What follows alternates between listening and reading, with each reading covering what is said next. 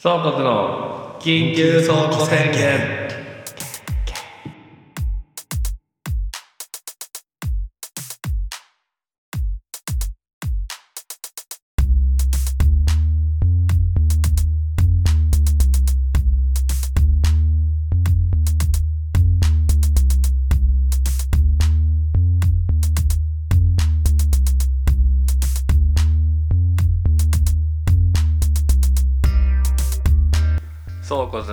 です。野本です。このポッドキャストは人に改まって話すほどでもない頭の中に蓄積されたさまざまな話をただ語り合うだけの脳内洗浄ラジオです。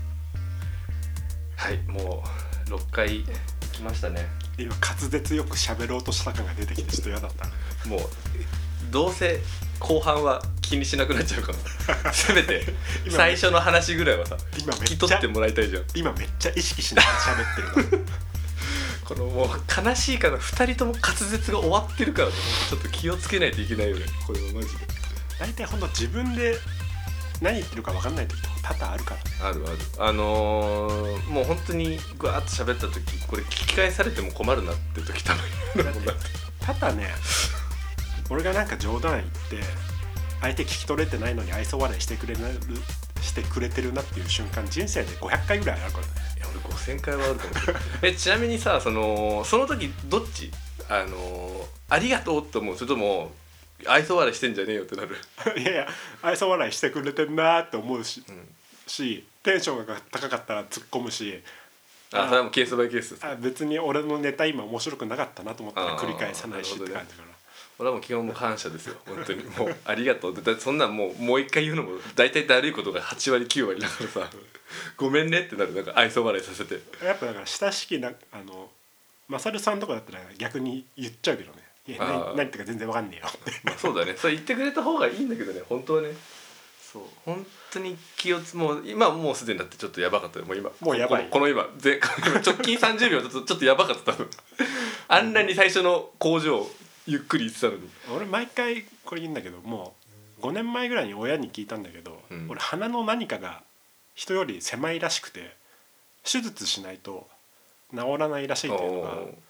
判明しちゃってるから、うん。えそれ滑舌と関係あんの？鼻のとはちょっと鼻声じゃない俺と、確かにね、まあ、鼻詰まってるのもあるんだけど、うん。鼻のなんか奥の通りが悪いらしくて。へえそうなんだ。でもなんかそれ手術する人とかいるらしいじあーなんか鼻腔の何かあるのかね、ゃん、うん、そう狭いんだって俺。知らねえ。なんだこの話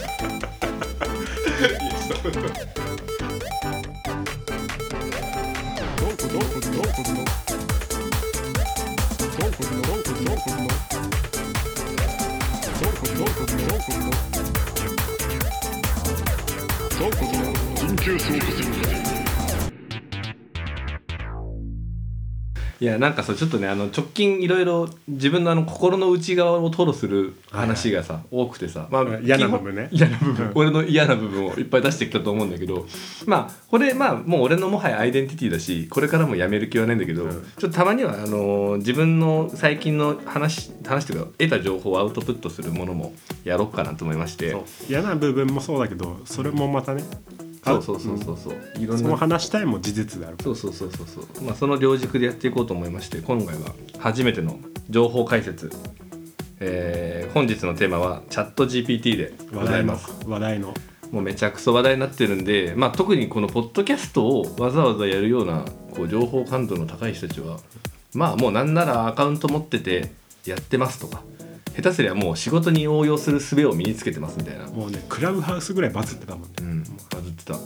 だからまあそれで、まあ、ただあの今まで流行ってきたそれこそ TikTok とかクラブハウスとかとはちょっと一線を画したサービスだなっていうのもあって、まあ、私が今その働いてる、まあ、テクノロジー業界もしくはマーケティングの業界っていうところで今結構本当にこのあのチャット GPT をはじめとする今後の AI がかなり大きくこうものが動きそうだなっていうのがあったんで、はいはいはい。ままあ、ちょっとここらで一発自分の正義の意味も込めて話しておこうかなと思うので、まあ、今日野茂さんこの本日は野茂さんはちょっともうあのギャラ飲みの女子よろしく合コンサシスセスを駆使しながらあの聞いていただければなと思ってるんだけど、まあ、そもそもチャット GPT って、すごいですね。早いよ。早いよ。そもそもに対してすごくいいと思うねあとサトシとセトそう忘れてるから途中で頑張るのいやちょっと余計なこと言ったね今、まあ、というわけでまあチャット GPT ってまあ何かってそもそも話をするとあの知らない人もいると思うんで、まあ、対話式の AI サービス。あの対話式といっても音声認識じゃなくて文章でのうん。認識をする対話式の AI サービスなんだけど、まあ、まるで生身の人間を相手にしているかのような、まあ、リアルな会話文を生成することができるっていうところが、まあ、大きな特徴ですと。はいでまあ、そもそも AI ってこれ俺もね初めて知って読ん調べて初めて知ったんだけどアーティフィシカルアー。ティフィシャルインテリジェンス人工知能の略。で、まあ、コンピューターがデータを分析して推論や判断最適化提案課題定義や解決学習などを行う人間の知的能力を模倣する技術を意味しますと。はいはい。いう、まあ、まあ要は機械がいろいろ自発的に物事を考えてこうアウトプットするものの総称なんだけど、最強まあこれちなみにこのチャット GPT っていうのはあの人工知能の研究開発をしてる、まあ、そのオープン AI っていう会社が、まあ、作ってて、まあそれこそあの今もうツイッターをもうにぎわせににぎわせて沸かせに沸かせてるあのイーロン・マスクも設立に参加しているオープン AI という会社があの開発してると。でこれのまあじゃあチャット GPT って何がすごいのって話をする前に、まあ、もう凄さが結構実績で現れてて。はいはいこれ2022年の11月にサービス開始したんだけど2ヶ月でマンスリーアクティブユーザーが1億人に到達してるんですね。日本。いや世界。いや日本人口ぐらい。あ日本人国そういうこと。言葉足らずあのそうそう。あのそうそうなんですよ。これ要は2023年の1月の末の時点でアクティブユーザーが1億人に到達しててもうこれってめちゃめちゃすごいのねあの業界的には。そうそうそうそう。例えば Google 翻訳ってこの月間アクティブユーザー1億人到達するのに6年半かかってる。お Facebook で4年半。で Instagram で2年半。はい。で TikTok も実はこのアクティブユーザー1億人到達ってめちゃめちゃ騒がれたんだけどまあ9ヶ月。それを。もう7ヶ月短縮でしかもまあ言っちゃ悪いけど TikTok なんてその中国発のサービスでさまあ中国人なんて一番国でそう人口が多いところで1億人到達に9ヶ月かかってるのにチャット GPT はもう2ヶ月で達成してるという怖いね。ちょっといかれたあの浸透の仕方。で、まあ、ただまあじゃあすごいのは分かったってなった時にじゃあ何がすごいってなった時にだって所詮はさテキスト型の会話なんてさ、うん。ちょっと一昔前というかだってそれこそアレクサなんてさあ今ちょっと俺の家のアレクサが動き出しちゃうかもしれないけどさ電気つけてといえば電気をつけてくれて明日の天気は何といえば明日の天気教えてくれて、例えばじゃああのあのハライチって何って聞けばハライチ芸人ハライチのプロフィールを教えてくれたりとか、まあもうしてたじゃんっていう。うちの親はちなみにアレクサに芸能人の年齢をよく聞いてる。テレビで出てた人。今の人何歳なのかしらって。すごいね。それをこうめちゃめちゃ活用しきってんじゃんもう。それだけ。そう。でも要はあのーそういうこちらが答えた単一の答えに質問に関する答えを出すっていうのはまあぶっちゃけアレクサとか今までやってきてるんだよね。うん。あのまあシリとかもさそうだけど。A は A ですみたいな。そうそうそうそうそう。で、まあ、じゃあチャット GPT 何がすごいかって2つあって、まあ、1つは、まあ、とにかく会話がリアル。うんでその回答を見た人間に「すげえ!」って言ってもらえることに結構振り切った設計にしてるから、やっぱりみんな打ち込んだ人が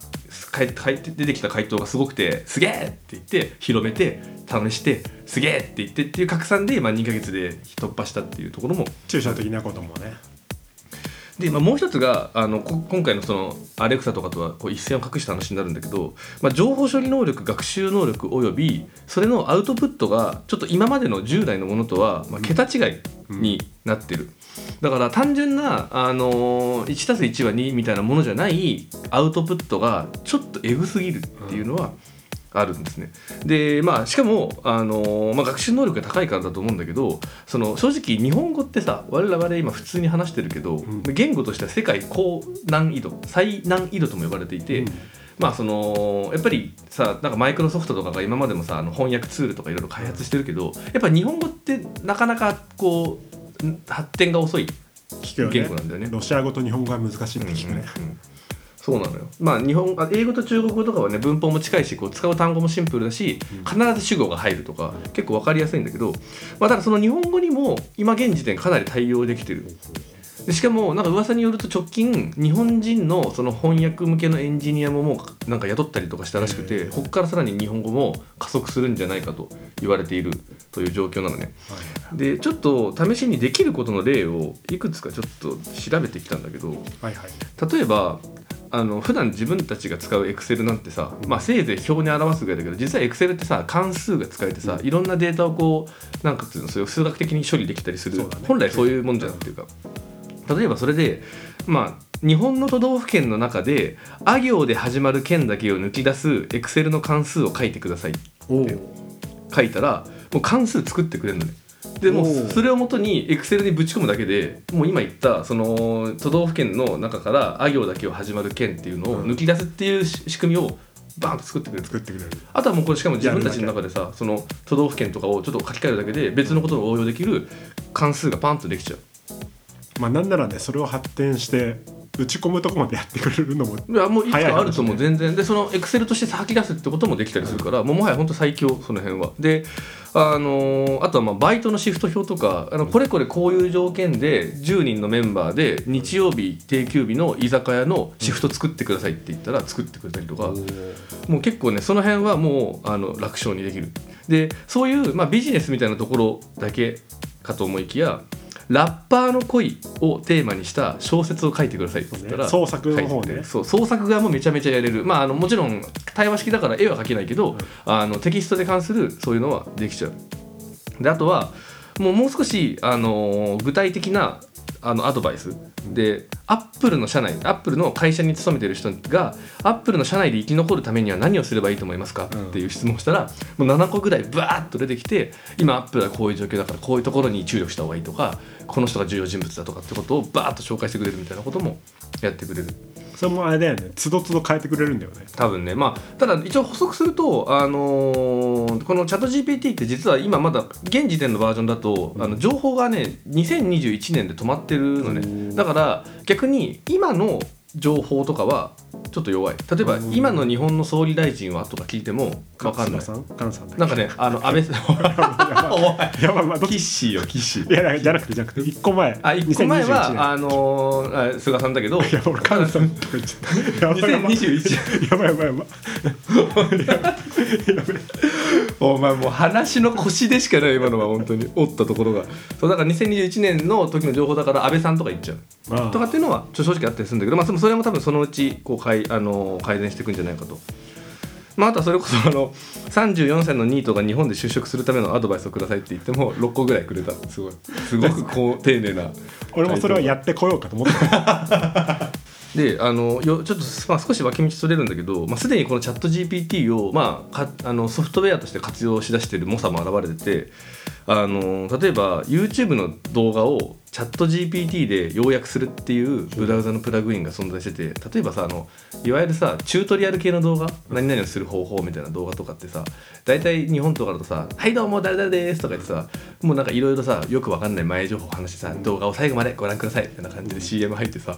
でその後その本当にさ10分の動画なのにさラスト3分とかで大事なこと話して終わりみたいな動画めっちゃあるじゃん。これをこのつあのプラグイン使えばあのこの人大体この10分間の動画の中でこういうこと言ってました。大事なことはここですっていうことを文章でまとめてくれるっていうサービス。えー。それはじゃあ YouTube 音声として書き起こしてそれを返答させるっていう。でもね多分これはあのまだ日本で実装をめちゃめちゃしてる人はまだいなくてどうやらあの海外だと今さあのそれこそ YouTube の中で喋ってる英語の文章を、うん。もう字幕としてさリアルタイムで出すみたいなはいサービスあるじゃん。多分あっちを読み取ってんじゃないかなと思うから、うん。まあ、日本人の我々だとちょっとまだ恩恵を受けるのに時間かかるかもしれないまあ、けど、まだ精度もね。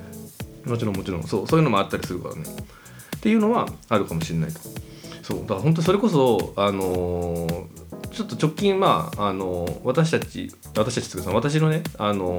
ーやってる仕事に生かしてみようと思って、うん。とある新製品のキャッチコピーとかも考えさせてみたのよ。で新しいスマートウォッチのキャッチコピーを作成してください、えーそのスマートウォッチはあのイヤホンを内蔵できるのが特徴ですって書いたのね、そしたら心と音を同期させる Stay connected, stay on beat って出てきて要はそのスマートウォッチってもうその健康管理とかもできるスマートウォッチと要はそこにそのイヤホンが入ってくるってことで心と音を同期させるって言ってきたのよ。これもうちょっと俺震えたもんこれ。糸井重里超えちゃったじゃん。まあみたいなことがあって、まあ、結構本当にそのなんていうの？あとはもう退職メールとか面接の回答とかそういう目的を持った文章のテンプレとかももう余裕で書けるからもうめちゃめちゃ実用的にできるのがやっぱ今までそのいわゆるあの1お願いして1回答するアレクサとか Siri とかとはもう一線を画したものなんだよねこれは本当に。それ被らないんだもんね同じことをやっててもだあそうそうそうそうそうそうそうだよねつどつど情報収集してその時その時で最適な答え出すから、っていうところがあると。Google の検索でテンプレの文章を例えば履歴書に書くとしても、うんうんうん大体みんな被っちゃうけど、うん検索上位だったでも自分たちの多分その条件とかを書いた上で書いてって言ったらそれに合わせて書いてくれるでもう少しフランクにとかやると少し言葉がフランクになったりもするからもう本当にめちゃめちゃ実用的にやれちゃう。ちょっと本当にやばいなと思ったただなんかそうでたまたま社内でその昔その AI とかに携わってるおじさんがいて、ちょっとそのどういう話なのこれってどういうことなのって話を聞いたら、まあ、結構技術的にはかなり体育会系らしくてこれ対話型 AI って、ま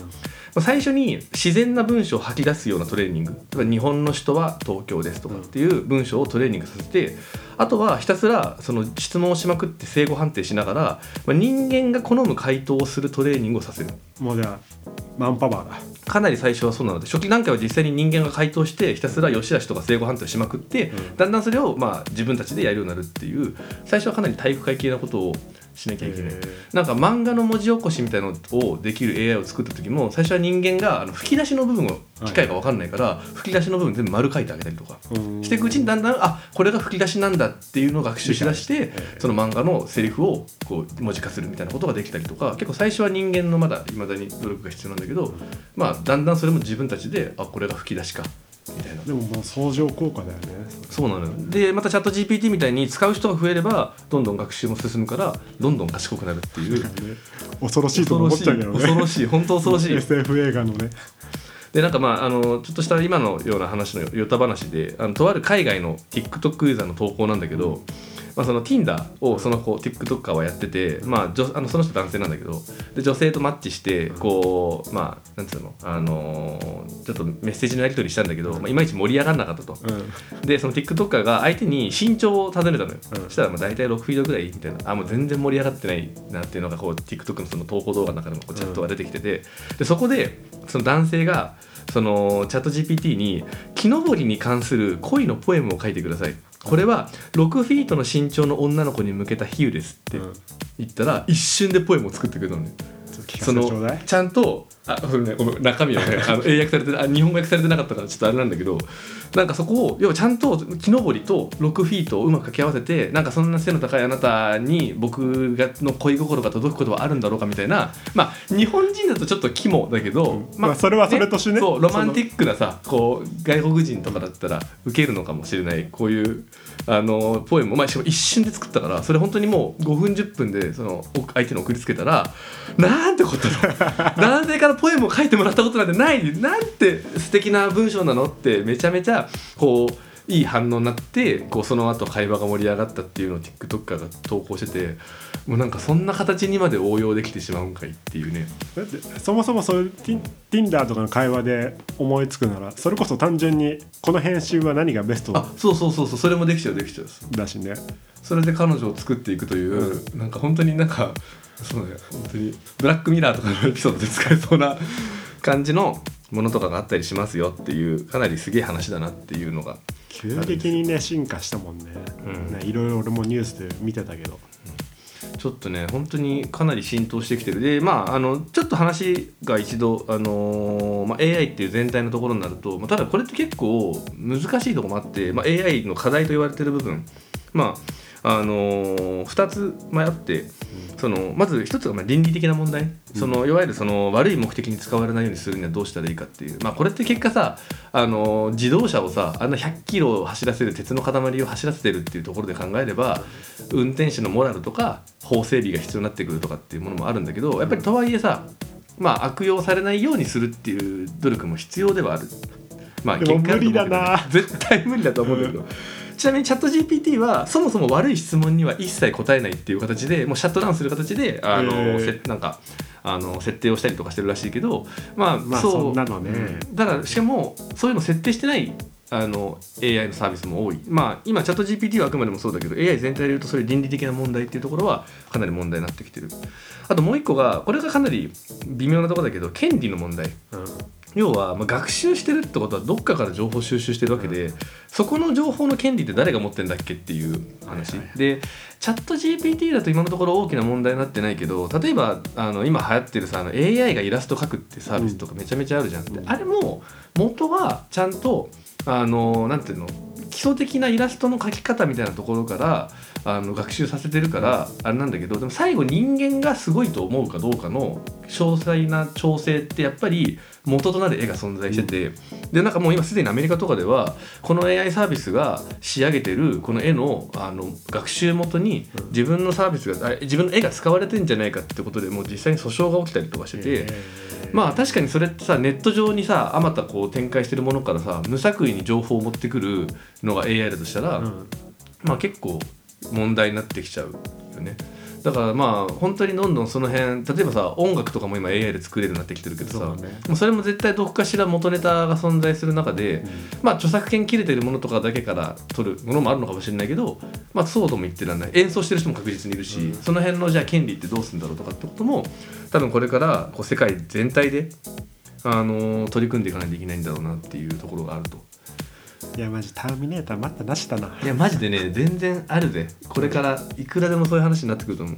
でちなみにねあのーまあ、チャット GPT がこう発達したり、まあ、今後その会話型の AI が発達して、めちゃくちゃ困る企業が1個あって、うん。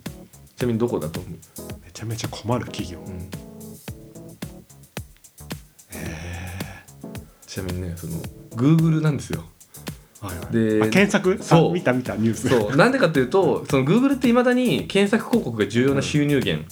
なのにでしかもその次があの検索した時に出てくる広告とあとはその各メディアのバナー広告っていうのが、まあ、収益なのに AI が一発で答え出しちゃったら、まあ、検索のニーズがなくなる。で今すでに実はチャット GPT ってあのマイクロソフトのその Bing ってあんま日本では浸透してないけど、あの検索エンジンがもうあの検索エンジンのところにチャット GPT を搭載するって話になっててもう別に検索しなくていいじゃんっていうカルチャーが広がる可能性があると。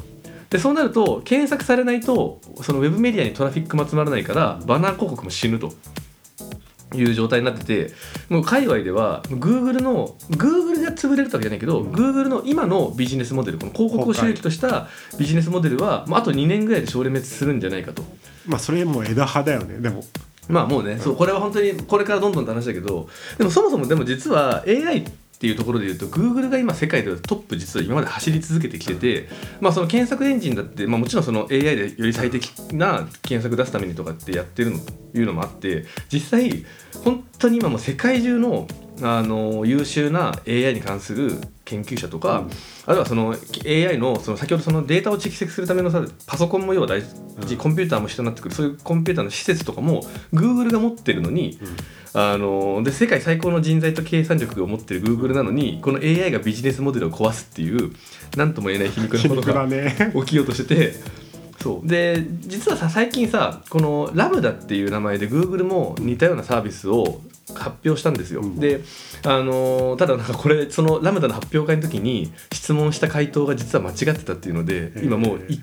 あラムダの回答？そうそうそうそう。もう1兆円単位で今株価が落ちたりとかして、ええ Google マジでやばいことになってるんだけどでもそのでも実はこのラムダってもう何年も前から実はサービスとしては出来上がってたのね、なぜ公開しないかっていうとこれ公開しちゃったらみんな検索しなくなっちゃうじゃんっつって。であのーまあなでもそれでなんつうの、あのいつかでも AI がこんな俺らも作れたんだからいつか他の誰かも作れちゃうかもしれない、うん。だからその時までにこの広告ビジネスモデルをなんとかしなきゃって思ってたのに、うん。あのチャット GPT を開発されちゃったからあので急いで自分たちももう本当に急ピッチ。あのチャット GPT が2ヶ月その1億アクティブユーザー突破しましたってなってから、ほんと数週間ぐらいで突貫工事で。そうラムダも世に出しますって言って 発表がやって 間違えて今株価暴落してるっていうもう何とも何とも大変な状態になってるんですよ。まあというわけで結構その今この AI の部分すごいいろいろまあ重要になってきてる。これからの多分かなり大きな課題になってくんじゃないかなっていうお話。俺はもう肉体労働します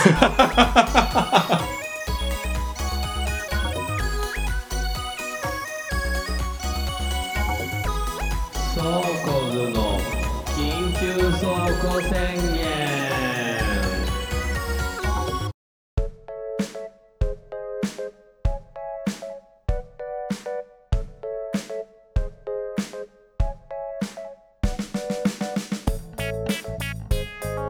はい、というわけであの本日からちょっと新コーナーというか、はいあのラストの締めとしてあの曲紹介を。そうなんですか？やろうと思ってまして。はいはいはい なんでその初見のとノリいやなんか我々一応さ倉庫図、まあ、一応バンドの体をなしているからさあんまりあまり世に出てないけどうん。あまりというかほとんど世に出てないけど。だからねなんかそんな中でね、まあ、今日初めて聞いたんだけど この話は。倉庫図っていうのはあのバンドでありながらあのちょっと笑いどころなんだけどクリエイティブ集団なわけです あの怖いな。はいツッコミはちょっといらないんだけどツッコミメンバーも10人以上いまして、まあそれぞれみんな楽器や歌ややるんだけど、まあ、デザイナーあもういるしスケーターもいるしまあみたいなのでちょっとね これは笑い話なんだけどまあそういう手段に憧れてるわけですよ。うんうんうんそうだね。ワナビーなわけ。でうんうんワナビーでね。ほんと若い目積みてえなっていうやつを見つけちゃったんだけどあもう曲紹介入ってる。すごいな、はい。すごいスムーズに入ってる今。あのもう一部では有名だと思うんだけど韓国の、まあ、そういうクリエイティブ集団音楽を中心としたクリエイティブ集団のバーミングタイガーっていうのがいてまあせ去年とか一昨年に BTS の人とコラボしてらしくてそれでまあドカンと世界的にも有名になったらしいんだけど、うん。まあ、俺最近たまたまツイッターで日本で撮った PV 新曲の PV が公開されて。あ日本で撮ってんだそれ。うわそれ見てうわやられたジェラっちゃうっていうめちゃめちゃかっこいい PV と曲はがあって。まあラッパーがいて映像クリエイターがいてどういう編成なのかいまいちよく分かんないんだけど、まあ、とにかく PV が最強にかっこいい。へえ。で今年のフジロックにも来ます。わ絶対に見なきゃじゃん。うん多分ね20代そこそこぐらいで前半そこそこぐらいでもうほんと才能に嫉妬っていう感じ。はい。もう一回じゃあアーティスト名と曲名をバーミもらっていいですか？それでは聞いてください。バーミングタイガーで Trust Yourself ちなみにあの俺らあの間に曲挟めない仕様になってるから まああの今すごい今まさに曲流れる感じだったけどあのこれやりたかった。これこれがやりたかったからこんなコーナー設けてん。確かにな。それは確かにやりたかった。そうあので今回紹介した曲はあの同じく Spotify のあのプレイリストであのあこのそうエピソード公開と同時にどんどん追加していく形になるのでぜひてかね聞いてみてください。ぜひ PV を見てほしい。ああなるほどねじゃあそうかそれを聞いた上でさらに YouTube とかに上がってる PV 上がってる。その YouTube の PV 見て、まあ、その映像ディレクターがいるらしいグループだから、うん。まあ、他の曲もすっげえかっこよく PV が。だからなんか例えばそうこバーミングタイガーもそうだしオットフューチャーとかもそうだしそういう才能日本で言ったらラップのグループだけどキャンディータウンとかそういうコレクティブ本当ね才能あふれるさコレクティブに本当ね。ジェラっいちゃうよやまあね。もう天才がどんどん若者になっていくしね。もうそのちっちゃい頃からインプットできる量がさ。本当 PV センス違い。だしね。あ一個だけ PV の超お気に入りポイントで俺首をもうこれ見てもらわなきゃ分かんないんだけど首を振るシーンが超好きで例えばケンドリック・ラマーの「バンブル」って曲があるんだけどそれもエレベーターの中だったかな。首をみんなが振るっていうシーンがあるんだけどそのバーミング大会のトラスト・ヤーセルフの PV の中にも首を振るシーンがあってあれはちょっと真似したいっていう、えー、真似したいな。あの首をみんなで振るっていう無表情で振るっていうのが超好きでなるほどね。それも見ていただきたいということでわかりました。ぜひじゃあ聞いてみてください、と長くなっちゃいました。最初なんで。そうね。まあじゃあそろそろ今回の話お開きとさせていただきます、えーもしこの番組を気に入ってくださった既得な方はぜひアカウントのフォローお願いいたします、えー、Twitter もやっております。最新話が更新されたらそちらでも告知しますのでぜひご覧ください。それではまたお会いしましょう。まあ